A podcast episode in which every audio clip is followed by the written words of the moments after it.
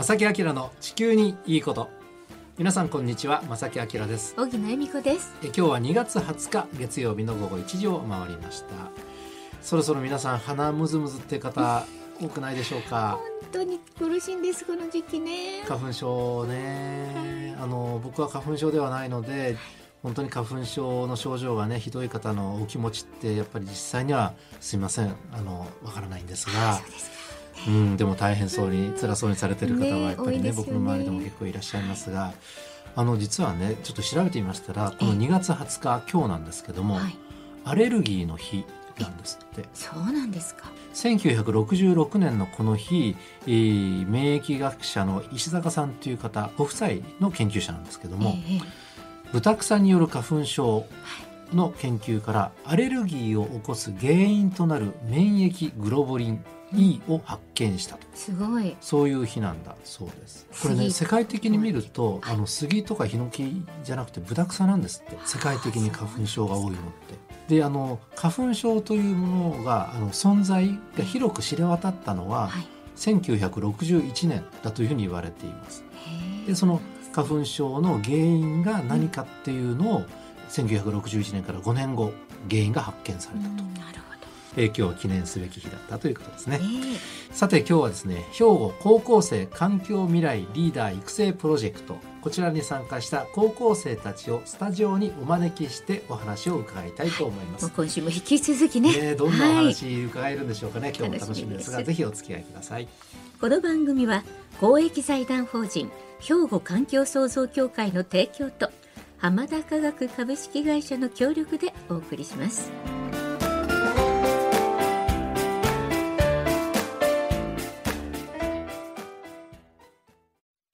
兵庫環境創造協会2050年脱炭素社会の実現に向け兵庫カーボンニュートラルセンターとして環境と調和した未来を目指し脱炭素化への取り組みや自然環境の保全再生など皆様と共に進めています環境適合型社会の実現を目指して兵庫環境創造協会。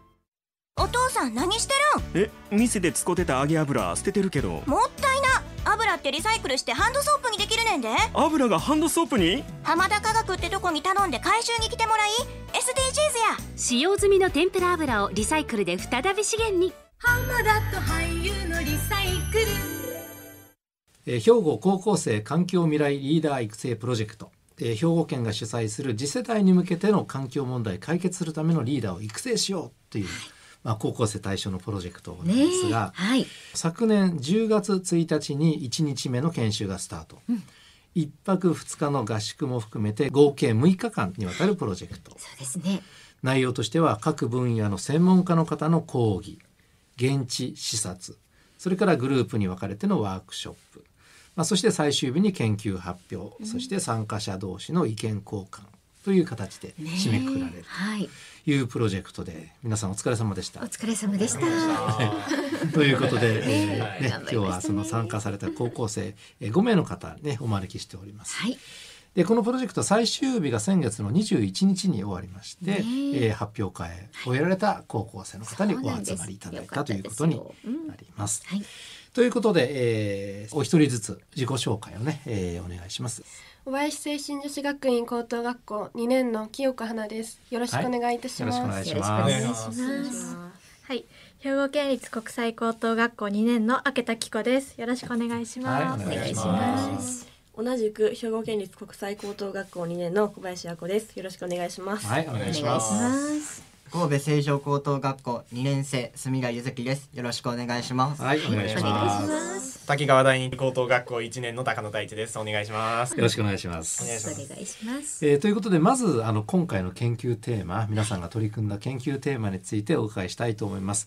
と明田さんと小林さんはテーマ同じ。ではあのどちらか。と私たちの班っていうかグループは里山づくりと生物多様性というものを研究して、うんどうやったら人間と動物が心地よくお互い共存できるか、うん、やっぱりあの便利さと豊かさばっかりを求めてしまって、うん、動物昔なかったものあのアスファルトとかあのワイヤーとかが取り入れられることによってもともといた動物が逃げてしまったとかどこかに行ってしまった、うん、それってすごく地球って人間だけのものじゃないから、NBS ネイチャーベースソリューションというものに目をつけて、あの木とか竹とか昔のものとかと動物に寄り添った環境づくりを勉強しました、なんかそれで結論方向性みたいなのが出たんですか？土砂崩れの、あの防止の政策が最近強くなって、でまあいろいろ事件とか、まあ、土砂崩れでこうお亡くなりになる方とかもいるからあのまあ土砂崩れ防止の、はい、あの整備を砂防堤とか、はい、環境を壊しながらそういう防災体制をどんどん今取っていますよね。でまあそれで、まあ、私の近所の山とかも、まあ、コンクリートとかワイヤーとかでこう固められてるんですね。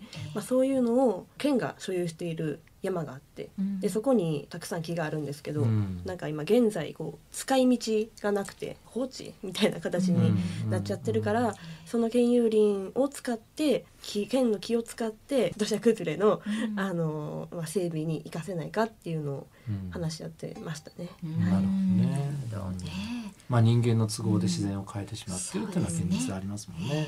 はいありがとうございます。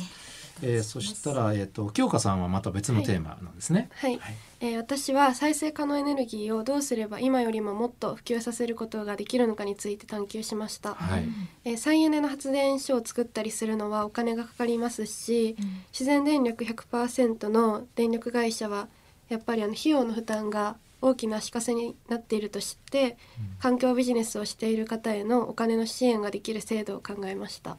考えた制度っていうのが、はい、ふるさと納税を参考に考えついたものなんですが、その自分の住んでいる市町村に納税してそしたらそのお金があの県の太陽光パネルとかソーラーシェアリングなどの再エネ発電所設置のための費用に使われたり自然電力100%の電力会社の資金にしたり再エネについて研究している研究所へのあの資金にするといいのではないかっていうのでこの制度を考えました。でそのふるさと納税って返礼品でその地方の特産物とかがあるんですけどこの環境納税っていうものの返礼品にはその淡路島を視察させていただいた時にソーラーシェアリングの下で玉ねぎを作っているっていうのを見てでそれでこの私たちはその返礼品に玉ねぎなどを考えました。これはちょっとアイデアじゃないですか？ですね。ねぜひぜひ。はい、その目の付けどころめっちゃいいなと、ね、そうなんです。着目点がね皆さん鋭い。さてありがとうございます。続きまして、えー、住田さんと高野さん、えー、こちらお二人が同じテーマということですね。すねはい、はい、お願いします。私たちは、うん森林共生と里山管理近未来の里山についてグループで研究しました、うん、研究内容は持続可能な里山で私たちが考えた定義は人間と自然の境目にある人間の節度ある自然の利用や管理によって作られた水田やため池などがパッチワークのように育む変化を伴んだ反自然な環境というものです。うん、で私たちはただ木を切るだけではなく、うん、子供たちが作る里山というものを提案しマインクラフトというゲームを使い里山を作る大会を考えました。子供たちにもその里山についてこう目を向けてもらおうみたいな。そういう取り組みですかね。はい、あの里山ってえっと、何なのかっていうと、うん、人が手入れしてる山なんですね、うん、あの山って言っても緑がいっぱいだからといってあの森が放置されてたらいいっていうわけではない。山を、まあ、ほっぽり出してたら、まあ、どんどん環境問題、まあ、別のやつも誘発して、まあ、大変なことになっちゃう、うん、だから人が手入れしてあげる。人が入るっていうことが大事だなというふうに考えていて、手入れをしないと維持できないなってしまってるのが里山だよね。そうですね。まあ人が入るっていうのが大事だから、うん、まず里山に興味を持ってもらう。なるほど。ということでマインクラフトですね。なるほどね。はい、ありがとうございます。今回のプロジェクトそれぞれテーマを持って、ね、参加されて、その参加してみてどうでしたかね、感想というか、里山づくりと生物多様性代表の小林さん。まあ私としてはこうやって初めて初対面の人。でしかも違う学校の人と一緒にこういうプロジェクトをするっていうのが初めてだったので、すごく、まあ、最初は緊張したんですけど、こう話していくうちに合宿とかも通してあこの人はこういう意見なんだとか、あこの人はなんかこういう考えを持ってプロジェクトに参加してるんだなっていうのを知れてすごい純粋に楽しかったですね。はい、よかった。晴らしかったあげたさんなんか補足あります。やっぱりあの同じ地球環境問題でもそれぞれみんな視点が違って、はい、あそういう考えがあるんだ、私にはこういう考えなかったなっていうものがすごくいろんな情報を入れられたりできたので、うん、すごく勉強になりました。そうですか、ね、えっと清香さん。えっといろいろな方からその環境問題についてお話を伺って自分が全く知らなかった日本の現状について深く学ぶことができたり、うん、すごいいい勉強になりました。うん、でなんか将来きっと役に立つだろうなってすごい強く思いました。うん、いいですね。はい。よかったですね。ね参加されてね。えー、っと隅田さん。今私は神戸成城高校っていう商業科の高校に通っており、このプロジェクトの参加者の方には実際に部活動で環境の部活に所属している方や国際科の方また普通科でも文化系理数系などさまざまな勉強をしている方が同じグループになり意見を交換するので参加者の方から出る意見交換の一言一言がとても勉強になり将来に生かせるいい経験になりました。すごい一言一言がこうぐさぐさきたのかね。すごい。あの確実にリーダー育成されてますね。育成されてますね。もうこんないいプロジェクトはないんじゃないか。はい、ありがとうございます。ね、ありがとうございます。まさきあきらの地球にいいこと。まさきさん、荻野さん、頑張ってね。引き続きよろしくお願いします。よろしくお願いします。実際地球環境とかね、例えば地球温暖化とか、そういうものに関する授業っていうのはあるのかな？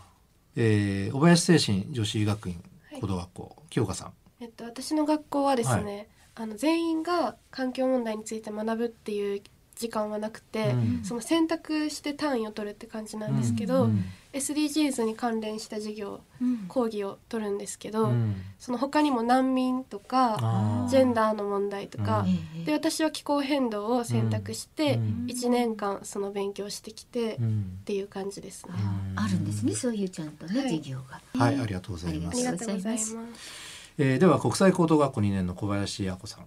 そうですね。こう1時間地球温暖化例えば地球温暖化とかについてみんなで考えようっていう授業はないんですけども、うん、1週間に1回あの CCC っていう授業があって、うん、でその CCC っていう授業の中で SDGs 問題を自分たちの中で考えて、うん、SDGs って17個あると思うんですけど、はい、そこの中から自分たちが興味あることについて、こう日本の問題についてを考えて、どれがその SDGs 何番に当てはまるのかっていうのをもう1年間ずっと考えて最終的にはクラスとかも全部シャッフルして発表するっていうのをしてますね。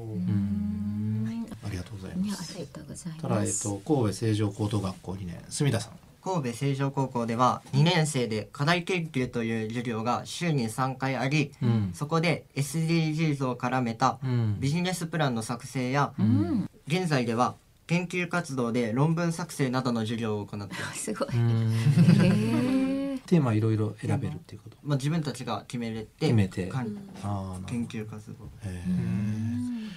さてそうしましたら滝川第二高等学校ではどうですか？高野先生が教壇に立ってこれはこうなんだっていう授業は環境に関してはしないですね。うん、で中3で、えっと、SDGs についてのプレゼンテーションの発表がありまして、で、えっと、そこでまあ17個のうちの一つを選んで、半年くらい期間かけて調べて10分くらいのプレゼンテーションにまとめるっていうのをやってますね。まあ、とにかくあの僕はテレビもねやらせてもらってますけども、なかなかテレビとか、まあ、ラジオでねあの気候変動の話とか、え温暖化地球環境問題話ゴミの問題とか。